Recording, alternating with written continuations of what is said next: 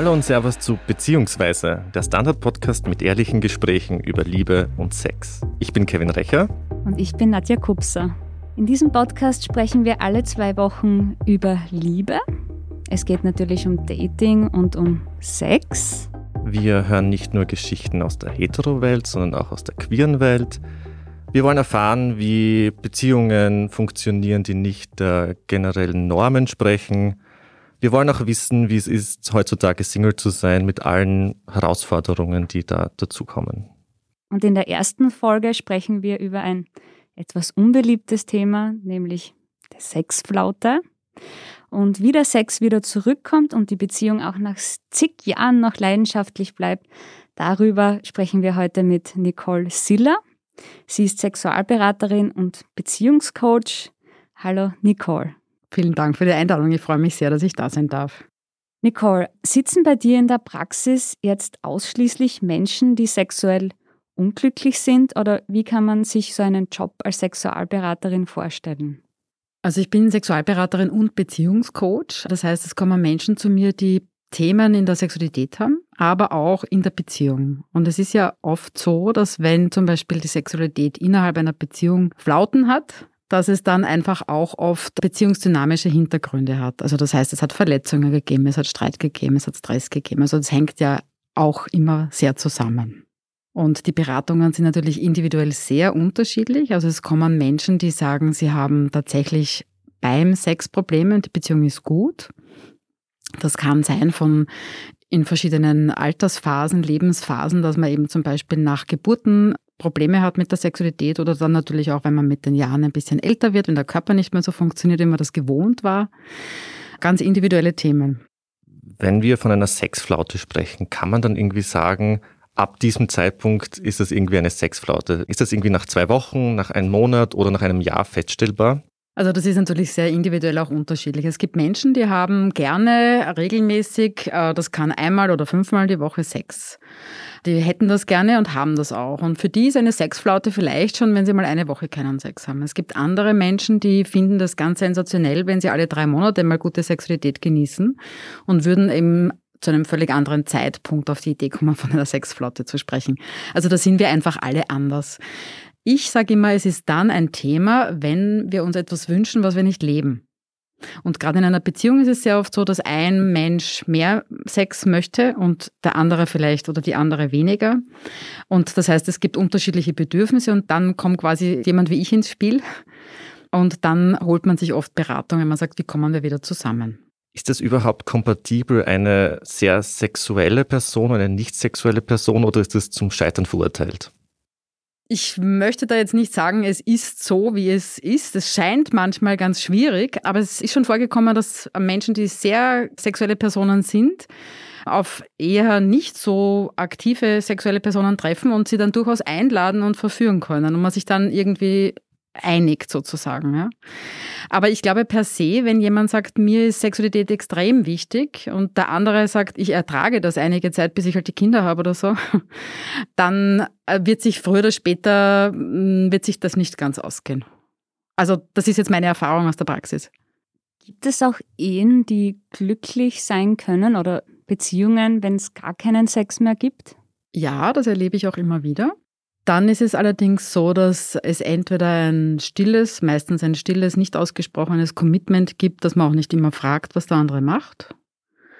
Also ich erlebe das immer wieder, dass gerade mit den Jahren auch, dass man sagt, okay, eine Person will mehr oder nicht mehr und dann will man aber das nicht aufgeben, was man schon geschaffen hat. Also sprich vielleicht eine Familie, ein Nest gebaut oder auch Eigentum angeschafft oder auch natürlich sehr viel soziales Leben hängt da oft dran. Also man hat gemeinsam einen Freundeskreis und irgendwie, also es gibt da durchaus Commitments, ja. Es gibt eben kein richtig und kein falsch, was Beziehung betrifft und auch nicht, was Sex und Sexflaute betrifft. Sehr individuell unterschiedlich. Jetzt dann nochmal zurück zur Sexflaute und wie sie überhaupt entsteht. Also wir haben jetzt gehört, es kann sein, dass eine Sexflaute schon da ist, wenn man nur eine Woche lang keinen Sex hat. Aber jetzt egal, wie unterschiedlich die Menschen die jetzt auslegen, wie kommt es überhaupt zu einer Sexflaute? Gibt es da biologische Ursachen dafür? Ist es die Alltagsroutine? Warum passiert das, dass man nach einigen Jahren einfach weniger Lust drauf hat? Es gibt verschiedene Gründe, du hast schon einige angesprochen. Und es ist auch so, dass es gar nicht so sein muss, dass man nach ein paar Jahren weniger Lust hat. Also das ist auch etwas, was wir in unseren Köpfen so drin haben, was wir schon kennen, wollen wir dann irgendwann mal nicht mehr. Da gibt es auch Studien dazu, wie man das wieder begehren kann, was man quasi schon hat ich habe immer wieder mit Paaren zu tun, die auch über Jahrzehnte gute Sexualität leben und sagen, natürlich funktioniert die nicht vom ersten bis zum letzten Tag immer durchgehend gleich, sondern es gibt dazwischen immer Phasen, wo es durch Stress oder durch Krankheit oder durch Jobwechsel oder durch andere Herausforderungen, man pflegt die Eltern oder keine Ahnung, Situationen gibt, wo das einfach nicht so geht. Aber dann, wenn beide sagen, wir wollen guten Sex haben, ja, wir wissen, wir wollen einfach wieder Sex miteinander haben und ich weiß, was ich will und ich weiß, was du willst, dann gibt es immer wieder durch die Entscheidung Möglichkeiten zu sagen, wir schaffen uns diese Räume, wir gehen wieder aufeinander zu und wir entdecken uns auch wieder neu. Weil wir alle kennen das, die Sexualität funktioniert einfach oder wir haben andere Bedürfnisse, wenn wir 20 sind, als wenn wir 30 oder 50 oder wahrscheinlich auch 80 sind. Also die Sexualität ändert sich ein ganzes Leben lang. Ob in einer Beziehung oder in verschiedenen Beziehungen oder als Single. Das heißt, man kann jetzt nicht sagen, das verflixte siebte Jahr ist quasi das Jahr, wo die Sexflaute auftritt. Nein, das kann man so nicht sagen. Ja. Aber gibt's das? Also beobachtest du sowas in die Richtung, dass du sagst, nach einem Jahr wird es weniger oder die Paare, die bei dir sitzen, die sind schon wieder jetzt dann nach drei Jahren Beziehung sitzt ein Paar bei mir. Kannst du sowas beobachten? Nein, das ist ganz unterschiedlich. Also es gibt schon Brüche, wo ich feststelle, dass es da Häufungen gibt und zwar zum Beispiel eben, wenn ein Paar Eltern wird. Das heißt, wenn es nicht mehr um zwei Personen geht, sondern dann eben auch um Kinder. Da gibt es immer eine Herausforderung. Es gibt auch meistens Herausforderungen, wenn die Kinder in die Pubertät kommen und wenn sie ausziehen. Okay. Das heißt, Eltern stecken meistens in einer Sexflaute. Oft, ja. Aber nicht nur Eltern. Also ich habe jetzt einmal das Kapitel Eltern einfach mal angesprochen. Es ist ganz wichtig, dass wenn man Mama und Papa wird, dass man dann auch ganz bewusst sich Räume und Zeiten schafft, wo man sagt, wir bleiben oder wir werden wieder Mann und Frau. Natürlich ist es, wenn das erste Kind kommt und die ersten Monate, alles ist spannend, durch Stillen, was auch immer, natürlich ist der Lebensrhythmus einfach ein ganz ein anderer. Aber wenn man dann beschließt, wir wollen einfach wieder, und das muss ja nicht gleich, ich weiß jetzt nicht, was für eine Sex-Performance sein, sondern einfach mal wieder einander sexuell erotisch nahe zu kommen, dann ist es eine Frage der Entscheidung und auch natürlich der Möglichkeiten. Und ich wünsche jedem Paar, das Eltern geworden ist, dass es Menschen gibt, die sagen, okay, ich bin jetzt einen Abend mal da oder ich nehme mal das Baby oder die Kinder dann ein Wochenende, damit ihr einfach mal wieder Mann und Frau sein könnt. Ganz wichtig. Was könnten solche Faktoren für Paare sein, die kinderlos sind? Faktoren für Paare, die kinderlos sind. Da ist es sehr oft so, dass beide sehr in ihren Jobs aufgehen und dann sehr viel Stress haben und dann vielleicht auch unterschiedliche Rhythmen haben, unterschiedliche Stressphasen haben das erlebe ich immer wieder, dass es dann Paare gibt, die sagen, ah, wir geben einander eigentlich nur noch die Tür schnell in die Hand. Oder manchmal auch ist eh praktisch, wenn ich aufstehe, ist er schon weg und wenn ich schlafen gehe, schläft er schon. Ist auch nicht unbedingt. Also da kann natürlich auch sehr viel, nicht nur durch den Job. Also es ist schon auch, egal ob man jetzt Eltern ist oder nicht, eine Frage des Wollens und der Entscheidung. Auch der Entspannung und auch des Stressmanagements, ja. Jetzt sprichst du immer wieder von dieser Entscheidung und irgendwie klingt das aber so absurd, weil ich glaube, jeder, der Sex möchte mit seinem Partner, der sagt, gib doch dieses Ja, aber mir kommt vor, diese Entscheidung, diese klare ist doch nochmal andere Qualität. Magst du vielleicht noch einmal darauf eingehen, was ist diese Entscheidung zu sagen, ich möchte mehr Sex? Wie sieht die aus? Also wie du richtig gesagt hast, man kann sagen, ich hätte gerne mal wieder Sex und dann warte ich, was passiert. Oder ich kann sagen, ich entscheide mich dafür, ich möchte wieder Sexualität leben und dann überlege ich mir, was tue ich dafür. Das ist so, würde ich einmal sagen, der Unterschied. Was tue ich dafür, kann ganz viel bedeuten. Und im ersten Schritt, gerade wenn es vielleicht eine Sexflaute gegeben hat, rege ich oft an, dass man einfach versucht, als Paar wieder angenehme, leichte Zeit zu verbringen. Nicht gleich mit dem Ziel und dann werden wir Sex haben, weil Druck killt Lust. Ist so sondern dass man einfach sagt, wir erleben wieder was, was wir noch schon lange nicht gemacht haben oder was wir noch nie gemacht haben. Und wir sorgen dafür, dass wir gute Gespräche führen oder vielleicht einfach mal wieder was zum Lachen haben oder aus dem Alltag aussteigen. Ich kenne wirklich viele Paare, die sagen, kaum sind wir irgendwo auf Urlaub, das Erste, was wir machen, ist, wir fallen im Hotelzimmer übereinander her aber zu Hause geht das nicht. Ja? Also das heißt, dafür sorgen, und das kann man schon auch im Alltag, dass man sagt, ich steige ein bisschen aus diesem Alltag aus und dann einfach schaut, dass man Freude miteinander hat und dann entsteht ja auch oft wieder Lust. Das heißt, der Dialog und das Gespräch ist eigentlich die Entscheidung. Ich gehe auf meinen Partner zu und wir reden in erster Linie drüber.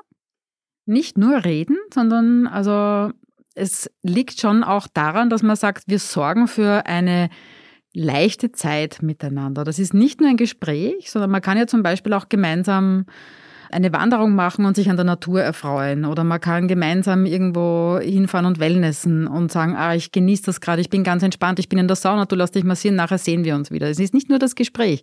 Es ist einfach eine Zeit, die nährend, wohltuend ist und unbeschwert ist. Es gibt ja dieses Klischee, die Frau hat keine Lust auf Sex, sie hat immer Kopfschmerzen oder ihre Periode ich sage jetzt bewusst Klischee, weil ich weiß aus persönlicher Erfahrung und im Bekanntenkreis ist nicht immer so. Und es gibt auch Studien dazu, die sagen, es sind auch jetzt immer mehr Männer, die sich verweigern. Ist das auch etwas, das du als Sexualberaterin in der Praxis beobachtest, dass es durchaus auch die Männer sind, die weniger Lust haben oder keine Lust mehr haben? Ja, ich beobachte, dass generell mehr Menschen ein Thema mit der Lust haben, mit der Sexualität. Ich vermute, es liegt daran, dass wir in einer sehr leistungsorientierten Zeit sind. Wir haben natürlich dieses Jahr 2020 andere Herausforderungen zusätzlich, aber es ist schon so, dass uns die Gesellschaft oder die Medien vorgaukeln, alle, die gesund sind, haben zweimal die Woche Sex. Und was ist überhaupt Sex, muss ich dann immer fragen. Was ist gute Sexualität? Ja, weil ich kenne ganz viele Frauen, die sagen, das, was ich bis jetzt erlebt habe mit meinem Mann, das ist nicht unbedingt nur das, was ich haben will. Da würde ich jetzt gern noch mehr haben. Ja? Da geht es vielleicht mehr um Hingabe, mehr um Zärtlichkeit, mehr um Zeit haben, aber vielleicht auch um andere Praktiken. Und dann ist eben die Frage, kann man sich gemeinsam weiterbewegen? Kann man spielen? Kann man einander wieder erforschen? Oder bleibt der Sex so, wie er immer war? Ich sage dann oft, manche Paare oder viele einigen sich irgendwann auf den kleinsten gemeinsamen Nenner. Jeder weiß, was der die andere möchte. Und wenn immer nur das passiert, will man irgendwann nicht mehr. Mhm. Weder Mann noch Frau. Also das ist ein Klischee, ja. Das, das ist ein Klischee. Das ja. passiert auf beiden Seiten, ja, bei genau. Männern wie bei Frauen. Genau. Und wir haben natürlich momentan auch die Zeit, also das merke ich bei jungen Menschen, aber auch bei älteren, dass wir schon durch bestimmte Zerrbilder, die wir uns alle im Internet, sogar schon kleine Kinder teilweise anschauen können, ob wir wollen oder nicht, also Pornos, dass da auch Leistungsdruck entsteht. Also, dass man dann glaubt, das ist gute Sexualität. In Wirklichkeit ist Sexualität ganz viel mehr als nur ein Geschlechtsverkehr, nur ein zielorientiertes Vorspiel zum Geschlechtsverkehr, als nur ein Orgasmus ist ja eigentlich ein Feuerwerk der Sinne, der Lust, der Freude, des Ausprobierens, des Genießens. Und darf auch orgiastisch sein. Das heißt, der Porno zerstört guten Sex. Die Dosis macht das Gift, glaube ich. Ich bin keine Pornogegnerin, ja, aber ich denke mal, die Dosis macht das Gift. Wenn ich nur noch diese Bilder im Kopf habe und glaube, das ist Sex, dann stehe ich voll unter Druck. Also das ist jetzt nicht mir passiert, sondern einem Kollegen, einem Sexualpädagogen, der erzählt hat, ein 17-Jähriger ist zu ihm gekommen mit der Aussage, er habe Erektionsprobleme. Und hat sich gedacht, was ist los? Und dann ist der junge Mann gekommen und hat gesagt, er hat eine Freundin und sie haben Geschlechtsverkehr und er kommt und gleich darauf wieder Geschlechtsverkehr und hat wieder eine Ejakulation, aber dann geht es nicht mehr. Und das ist eigentlich traurig, wenn wir das hören, weil ich mir denke, wir haben alle falsche Bilder im Kopf. Also deswegen rege ich immer an, was gefällt mir, was brauche ich jetzt und nicht zu sagen, gefalle ich eh und funktioniere ich da draußen und entspreche ich irgendwelchen Pseudostandards. Das heißt eigentlich, dass Jugendliche oder halt Pornokonsumenten quasi ihre Sexualität einfach gar nicht selbst irgendwie entdecken können, die quasi mit so einem Bild aufwachsen oder lernen und irgendwie ihre Sexualität irgendwie in eine völlig falsche Richtung irgendwie entwickelt, oder? Ja. ja. Also wenn das zu viel ist, ja, genau. Und nachdem ja Pornos immer früher gesehen werden können, ist es sehr oft so, noch bevor ein Wesen, ein Mensch entdeckt, aha, das finde ich jetzt gerade spannend und jetzt wird mir das langsam peinlich oder ich hätte da jetzt Lust, irgendwie mal vielleicht äh, jemanden zu küssen oder so, es hat man schon so viele Bilder im Kopf. Und ich weiß auch von jungen Frauen übrigens, die sagen, ich mag gar keinen Sex mehr haben, weil das, was ich da sehe, das lasse ich ja nicht mit mir machen. Mhm. Traurig, ja. Also wie gesagt, trotzdem, ich möchte nichts verurteilen, es ist eine gute Inspirationsquelle, aber es ist eben alles fake. Da sieht man schon, dass eigentlich die Sexflaute sehr mit diesen Vorstellungen zusammenhängt, ne? Mhm. mit den mhm. eigenen Vorlieben. Ja, und es ist auch schon so, dass Sexflaute oft in den Köpfen dann entsteht, wenn wir denken, oh Gott, wir haben ja schon, ob jetzt eine Woche oder einen Monat nicht, wir müssten wieder. Dann entsteht Druck und dann steht quasi was auf der Lustbremse. Ich sollte mal wieder, ist nicht dieses, hey, ich will mal wieder. Dann ist immer die Frage, wie kommt man von diesem Ich sollte mal wieder runter? Wenn diese Sexflaute eben länger andauert, sei das jetzt Wochen, Monate, mhm. dann ist es wahrscheinlich auch sehr gefährlich für die Beziehung selbst. Welche Konsequenzen siehst du dann für die Beziehung? Sind es dann Leute, die irgendwie ihren Partner betrügen oder Affären beginnen? Welche Erfahrungen hast du da? Also die Gefahr ist natürlich größer, wenn die Sexualität in der Beziehung wegbricht, sozusagen, aus welchen Gründen auch immer. Und je einer der beiden große Bedürfnisse hat, dass er dann sagt, okay, das besorge ich mir woanders, ganz klar. Das ist bei Männern wie bei Frauen so. Ich rege dann immer an, wenn Menschen zu mir kommen, einfach zu sagen, wo stehen wir beide, was wollen wir eigentlich? Ja, warum will ich nicht oder warum will ich und du nicht? Was sind da für Konflikte passiert? Es sind dann oft Missverständnisse, Sprachlosigkeiten.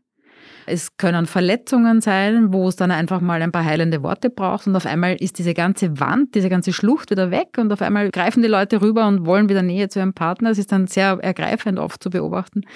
Also wir machen uns oft diese Gräben selbst. Jetzt haben wir gehört, wie es überhaupt zu einer Sexflaute kommen kann. Und nach einer kurzen Werbeunterbrechung kommen wir dann zum heilsamen Teil, nämlich wie man das Feuer wieder zurückbringt in die Beziehung.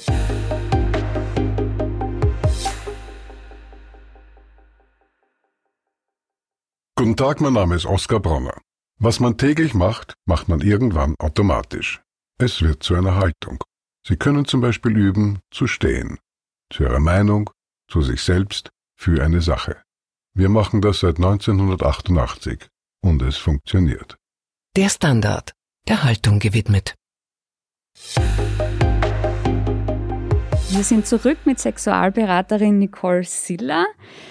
Jetzt da haben wir schon sehr viel gesprochen über die Sexflaute und wie sie entsteht. Und viele fragen sich jetzt natürlich, ja, und was kann ich dagegen tun? Also wie kann ich dieses Feuer zurückholen?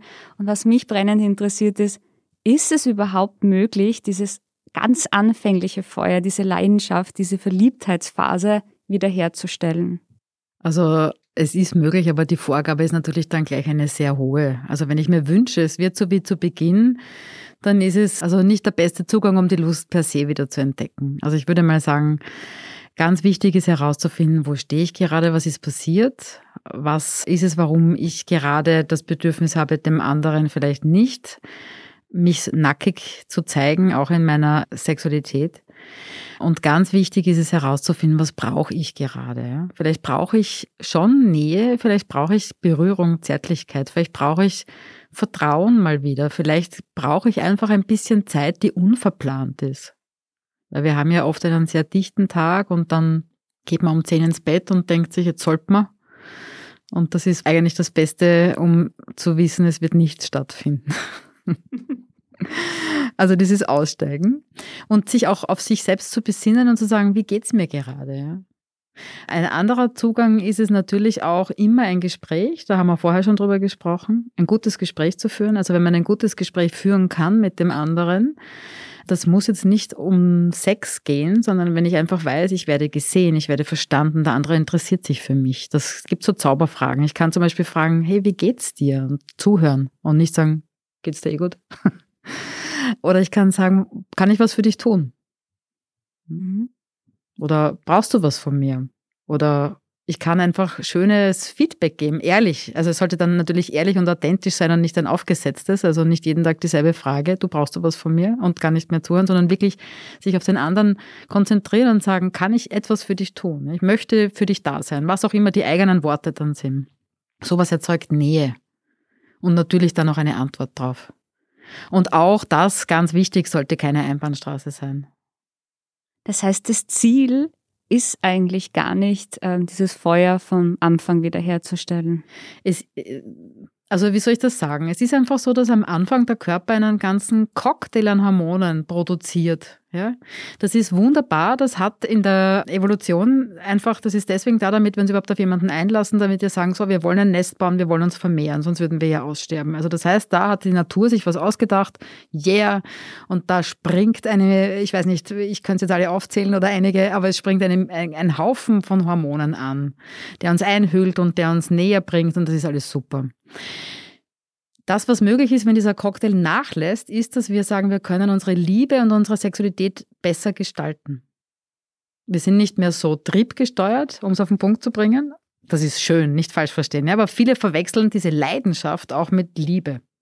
Wir glauben, wenn die Leidenschaft wegbricht, haben wir keine Liebe mehr. Aber dann beginnt eigentlich die Liebe, wo wir sagen, hey, wir können jetzt anders Sex haben. Wir können ausprobieren. Wir wissen schon, wie wir ticken. Wir wissen schon, was wir alles nicht wollen. Oder wir, also dann entstehen eigentlich Spielräume und dann kann es viel mehr in die Tiefe gehen und ja, kann eine ganz andere Sexualität wieder entstehen. Einen dieser Auswege, den sehe ich vor allem bei jüngeren Menschen oder auch in der Gay-Community und das ist die offene Beziehung. Kann man quasi sagen, das ist ein Allheilmittel, um gegen diese Sexflaute anzukämpfen? Also ich habe die Erfahrung gemacht, ich habe mit Menschen zu tun, die offene Beziehungen ausprobiert haben oder so auch leben. Also ich würde jetzt einmal sagen, dass vier Fünftel dieser Beziehungen nicht halten. Das ist nur meine Erfahrung, da habe ich keine statistischen wissenschaftlichen Studien dazu gemacht, aber das ist meine Erfahrung, weil in dem Moment, wo ich gerade bei einer offenen Beziehung, heißt das ja, das heißt, es geht in Richtung Polyamorie, oder? Das heißt, ich hole jemanden dazu, mit dem ich dann nicht nur einmal Sex haben kann, sondern indem ich auch sage, ich hole jemanden dazu, der mir wirklich wichtig ist. Das ist eine große Herausforderung. Es kann über Jahre gut funktionieren, aber irgendwann nicht mehr. Also ich würde nicht sagen, dass es ein Allheilmittel ist, sondern dass es eine Möglichkeit ist, aber auch eine große Gefahr birgt. Da gehört ja auch einiges dazu, oder? Ich meine, da muss man ziemlich. Sehr viel äh, Vertrauen, sehr viele Regeln. Eifersuchtsresistent. Genau. Also da muss man, glaube ich, auch hm, von der Persönlichkeit her ziemlich stabil und selbstbewusst sein, genau. damit man das überhaupt schafft. Genau. Die Beziehung muss relativ fest sein, nehme ich einmal an, dass das auf längere Zeit funktioniert. Genau, ich wollte gerade sagen, es muss die Basis, also die Basis sind ja dann meistens doch zwei die sagen, jetzt machen wir die Beziehung auf. Diese Basis, da muss es gute Kommunikation geben und die muss eigentlich, obwohl ich das Wort muss nicht gern verwende, aber die muss wirklich stabil sein. Mhm. Also das Vertrauen unendlich sozusagen. Und dann gibt es jetzt ja auch Paare, die probieren dann vieles aus, wenn, wenn der Sex nicht mehr so gut klappt und die rennen dann in den nächsten Dessous-Laden und überraschen den Mann mit Reizwäsche oder probieren irgendwas aus, was sie sonst nie machen würden, wie Rollenspiele oder ein Swingerclub. Aber würdest du als Expertin sagen, das ist dann etwas, das wirklich sexuelle Probleme lösen kann, nachhaltig? Also es kann ein guter Impuls sein. Es ist aber so, dass wir auf der einen Seite natürlich diese Möglichkeiten von außen, die du gerade aufgezählt hast, ja, das ist alles gut, dass es das gibt. Man kann sich auch gemeinsam ein Porno anschauen. Ja. Man kann ja, ich weiß nicht, was alles gemeinsam machen können gute Impulse sein. Es kann sehr wohl wieder auf die Sprünge helfen, aber es ist natürlich auch wichtig herauszufinden, wann kommt von innen was raus, ohne dass ich etwas konsumiere. Und ich habe zum Beispiel in den letzten Jahren Umfragen gemacht, nach Geschlechtern getrennt. Das ist jetzt nicht mega repräsentativ, aber immerhin 300 Frauen haben mitgemacht und leider nur 50 Männer. Aber da ist bei beiden Geschlechtern herausgekommen, man wünscht sich Lust und Leidenschaft, aber genauso Nähe, Intimität, ja, Intensität. Und das kann ich nicht kaufen. Das kann ich mir aber schaffen. Mhm. Weil du sagst, dass man sich solche Sachen schaffen kann. Hättest du für unsere Hörerinnen und Hörer so ein paar Quick-Tipps, die sie anwenden können, jetzt nachdem sie den Podcast dann fertig gehört haben, um ein bisschen Spannung in ihr Liebesleben reinzubekommen? Ja, das ist natürlich ganz unterschiedlich, wo das Paar steht, das gerade zuhört. Aber also eine Sache, die ich gerne anrege, ist, dass man einfach sich bewusst wieder mal Dates ausmacht. Das ist ganz simpel, dass man dann vielleicht nicht sagt, okay, wir gehen eh jeden Freitag zum Lieblingsitaliener, sondern dass man dann einmal sagt, okay, äh, eine Woche denkst du dir was aus, eine Woche denke ich mir was aus und ich überrasche den anderen auch. Ich mache vielleicht nur, teile ich nur einen Dresscode mit, das kann sein von den Laufschuhen bis zum Abendkleid, also ein bisschen Spannung reinbringen. Ja? Das ist was, wo man sich einfach wieder neu begegnet. Da gehört dazu dann eben bewusst Zeit schaffen, Initiative. Ich darf mich auch einladen und verführen lassen von dem, der dann gerade die Verantwortung übernimmt. Also da liegen viele Komponenten drin. Das andere, was das Thema Sexualität betrifft, ist, dass man zum Beispiel einander auch anders zu berühren. Ja, wir berühren ja meistens mit Fingerkuppen. Wir könnten dann zum Beispiel die Geschwindigkeit verändern, den Druck verändern. Wir können die Fingernägel dazu nehmen. Wir können an anderen Körperstellen berühren. Wir können sagen, wir nähern uns körperlich an, aber wir werden sicher keinen Sex haben. ne? Weil dieses Druck rausnehmen oft ganz viel Lust Also macht. man macht sich von vornherein schon aus, wir haben jetzt keinen Sex. Genau. Also ein bisschen dieses Chipstütenrascheln, Uh. hätte ich jetzt gesagt. Also ich habe das wirklich schon öfter erlebt äh, in der Praxis, dass ein Thema da ist, wo sehr viel Druck, sehr viel Erwartungshaltung da ist. Und wenn ich dann sage, so ich verbiete Ihnen jetzt zwei Wochen, ein Monat Sex, ja, dann kommt die große Erleichterung. Ich muss nicht. Mhm. Boah, ich muss nicht. Und dann kommt aber oft, dass die Paare dann sagen, aber wir hatten dann gleich drauf Sex. Weil der Druck draußen war. Das kann man sich natürlich nicht immer selber so machen, dass man sagen, okay, wir dürfen jetzt mal nicht, aber also wenn der Druck draußen ist, ist immer die Frage, was steht auf dieser Lustbremse drauf, ja? Eine andere Idee, wie man einander wiederum erotischer oder begehrenswerter finden kann, ist, indem man versucht, bewusst wieder irgendwo hinzugehen, wo auch andere Menschen sind, die man gut kennt. Und wenn man dann seinen Partner, seine Partnerin sieht im Gespräch mit jemand anderem, der vielleicht attraktiv ist, da springt dann auch oft wieder, hey, das ist doch meiner. also da springen ganz andere Gefühle an, wenn ich dann nur zu Hause bin und sage, oder in meinem üblichen kleinen Umfeld bin. Also durchaus auch wieder so ein paar Breaks einbauen, wo man sagt, hey, da könnte mal wieder Spannung entstehen. Ja? Das heißt gesunde Eifersucht. Gesu genau, gesunde Eifersucht. Ja. Wenn ich jetzt meinen Partner sehe, aha, und irgendeine äh, attraktive Frau spricht ihn an, na, dann muss ich mich auch wieder positionieren. also ich habe das auch einmal erlebt bei einem Paar, da hat sie gesagt, sie mag keinen Sex mehr und irgendwann im Streitgespräch, ich glaube, da waren sie schon zwei Jahre ohne Sex, hat sie gesagt, mir ist es ganz egal, mach doch. Mhm. Und der gute Mann hat dann aber, der hat sich tatsächlich dann über eine bekannte Plattform ein Date ausgemacht, hat eine Frau getroffen, schon mehrfach und hat festgestellt, okay, mit der würde das funktionieren und hat aber dann seiner Frau gesagt, du, ich habe jetzt jemanden kennengelernt. Die Frau ist aus allen Wolken gefallen. Und hat dann gesagt, und plötzlich hatte ich wieder richtiges Begehren. Ich war eifersüchtig. Ich wollte meinen Mann haben. Ich habe ihn nach Strich und Faden verführt. Das geht doch nicht, dass irgendeine andere Frau meinen Mann will, ja? Also da geht es wirklich darum, unter Umständen hat das was mit Jahren und mit Lebensalter zu tun, aber nicht nur, dass man einfach glaubt, es ist eh gewöhnlich, der andere ist eh da, ja, sondern einfach wieder begreifen, es ist trotz Eheversprechen und trotz Gewohnheit, das ist nichts sicher. Mhm. Dürfen wir uns immer ein bisschen um den anderen bemühen. Liebe Nicole, vielen Dank für diese praktischen Tipps. Ich glaube, da war jetzt wirklich einiges dabei, das unsere Hörerinnen und Hörer tatsächlich noch heute Abend umsetzen können. Vielen Dank. Sehr gerne. Das war die erste Folge von Beziehungsweise, der Standard-Podcast mit ehrlichen Gesprächen über Liebe und Sex. Ja, und beim nächsten Mal geht es spannend weiter. Wir haben den Klassiker dabei, du hast das schon angesprochen, Nicole. Es geht um Eifersucht. Wir werden aber auch über außergewöhnliche Dinge sprechen, wie Sex unter Mitbewohnern oder polyamore Beziehungen. Wir freuen uns, wenn ihr auch die nächsten Folgen hört. Abonniert uns am besten bei Apple Podcasts oder Spotify. Und wenn euch unser Podcast gefällt, gebt uns gerne eine 5-Sterne-Bewertung. Bussi, Baba. Tschüss, bis zum nächsten Mal.